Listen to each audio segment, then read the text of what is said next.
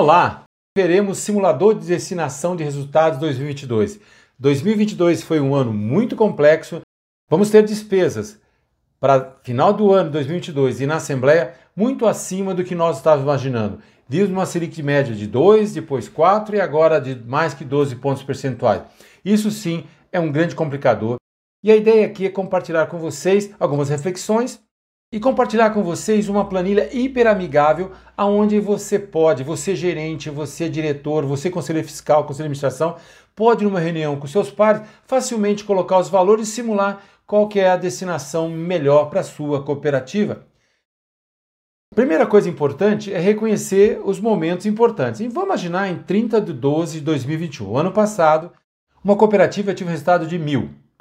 Vamos imaginar que agora, em 31 de 12, um dia após, só para ficar mais didático, poderia ser no mesmo dia, eu tenho que primeira coisa a fazer é pagar os juros do capital. Vamos imaginar aqui que a cooperativa tinha uma Selic de 10 pontos percentuais, só para ficar didático, e ela então pôde pagar aquilo que reza a lei, que é 100% da Selic. Então, eu tenho um resultado de mil, eu preciso primeiro pagar os juros do capital. Então eu paguei 100. Até então, juros do capital é como uma despesa, como se fosse aluguel, ou pagar salários, ou pagar o rendimento aos meus investidores. Então, juros capital é despesa. Vamos agora que eu tenho uma sobra líquida de 900, que a legislação para rateio trata de sobras líquidas.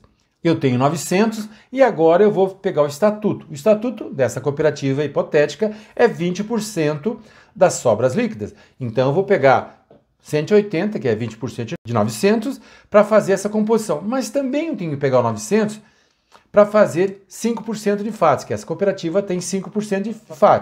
Então 5% de 900 é 45. Então ela tem 675 para levar para a Assembleia lá numa data qualquer de março ou abril. Nessa cooperativa hipotética, a Assembleia deu-se em 30 de 4 de 2022. Então, nesse quarto movimento, ela vai na Assembleia com 675. Então, 675 é sim as sobras líquidas que aqueles sócios naquela AGO vai poder fazer o rateio. E para ficar mais fácil, então, eu desenvolvi uma, uma planilha Excel. Então, a planilha tem seis passos. O primeiro passo é os índices oficiais, ou seja, você vai no site do Banco Central sempre atualizar a estimativa oficial que o Banco Central tem para a Selic, para a poupança e também para o IPCA, que é a inflação oficial. Então eu tenho 12,30, 7,13 e 6,30. Lembrar sempre que o resultado esperado é aquele valor que vocês, enquanto conselheiros ou diretores, estão estimando para 30 do 12. Vamos imaginar que essa cooperativa tem 10 milhões de resultado antes de pagar juros da capital. E lembrar sempre que os campos em azul dessa planilha estão liberados, só eles, e você pode trocá-los como melhor desejar. Primeiro é remuneração do capital, ou seja, eu preciso, antes de fazer qualquer coisa, antes reserva, FATS ou qualquer outra coisa, pensar primeiro em pagar os juros do capital, que a lei nos cede o direito de ir até 100% da Selic. Nesse caso, 12,30, essa cooperativa optou por pagar 100% da Selic. Podia ser 70, podia ser poupança, podia ser um percentual do IPCA ou um valor pré-definido. Você vai escolher um deles e colocar aqui. Lembrar sempre que o capital social é sim a nossa primeira obrigação. Eu preciso ter minimamente resultado na cooperativa para remunerar essas pessoas. Eles são donos, eles precisam disso. E aí sim, no segundo movimento, fazer de uma forma harmônica também a distribuição de sobras. Lembrar sempre que as cooperativas precisam, então, em cima daquilo que é extremamente necessário, que é pagar juros de capital, conciliar, fazer um D para aqui, fazer um pouco, cede um pouco, para conciliar os juros do capital e também as sobras. Destinação estatutária, que é o quarto movimento. Veja, nessa cooperativa, 40% no estatuto reza que tem que ir para a reserva. 40% de 7 milhões 171, não é 40% dos 10 milhões. Então lá eu tenho 2 milhões e alguma coisa. Agora, no FATS é 5%, então é 5% dos 7 milhões 171, que está aqui esse valor. Então eu tenho um novo subtotal. Do novo subtotal eu vou com esse valor para a Assembleia. Primeiro item aqui é depósito a prazo. Imaginar que essa cooperativa tenha 248 milhões. E ela decidiu então dar um mês a mais, um décimo terceiro para esse investidor. Nesse caso é um dozeavos de 12,30, que deu 2 milhões 542. poderia ser um percentual da Selic, 50%, 70%, podia ser um mês de poupança, podia ser um percentual da poupança ou um valor pré-definido. Isso aqui você vai escolher um deles e vai colocar aqui. Depois você vai fazer o depósito à vista. Nesse caso, essa cooperativa tem 30 milhões de estimativa de saldo médio no final do ano. E ela optou então para dar três meses a mais de ganho para esse depósito à vista em relação à poupança. Vou pegar o 7,3 da poupança, divido por 12, multiplico por 3, eu tenho lá 534.750, que é multiplicado por 30 milhões, que é o saldo médio depósito à vista.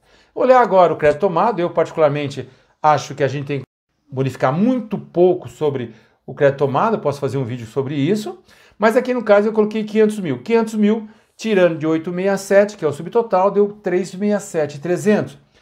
Poderia ter eventuais outros itens, muitas cooperativas colocam de poupança, de repasse, de consórcio, de seguro, algumas coisas que eu particularmente questiono um pouco, mas vamos imaginar que nas cooperativas não tem isso, são as coisas mais elementares. Então sobra 367,300.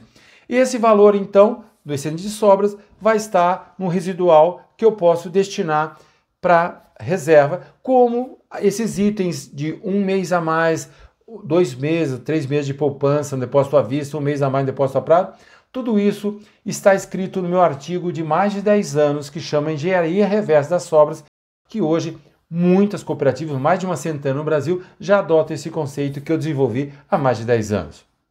Então, de uma forma resumida, você vai ter a estimativa oficial que você consegue no Banco Central, Selic, Poupança e IPCA. O resultado previsto você vai colocar aqui e lembrar que todos os campos azuis podem ser editados.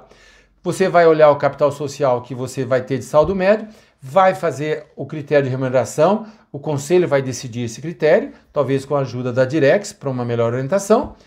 Depois, de uma forma obrigatória, se tiver saldo, vai colocar em reserva estatutária, FAT estatutário, algum outro fundo estatutário. Como aqui está, vai também destinar um valor para o depósito a prazo, que é usualmente feito na Assembleia agora, já não mais no balanço de 30 do 12. No caso, tem 248 milhões Vou pagar um mês a mais, que dá 2,542, que dá um subtotal de 1,402,050. Vou fazer isso com o depósito à vista 30 milhões. No caso aqui, a cooperativa optou por incentivar o depósito à vista, dizendo: olha, vocês receberam três meses de poupança. Nesse caso, deu 534,750. O crédito tomado, a cooperativa optou por colocar 500 mil reais das sobras para ele. Sobrou 367 porque ela não tem outros itens no rateio das sobras. E aí tem o residual, que nesse caso é tudo que sobra nesse conceito de engenharia reversa das sobras se coloca em sobras, como eu já escrevi no meu artigo, é, valores retomados, receitas burras, moras, multas, juros de AD, exclusão de CCF, qualquer coisa, é, retomada de bens, tudo isso vai para a reserva. Isso eu já escrevi há 10 anos atrás, hoje mais uma centena de cooperativas já adotam. Para esse simulador de resultado ficar melhor ainda, para que vocês possam interagir, eu trago para vocês estudos complementares que eu recomendo.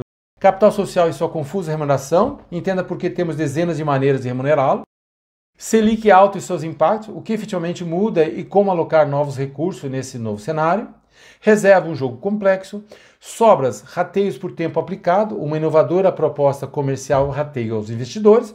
E tem mais de 60 vídeos lá no meu canal.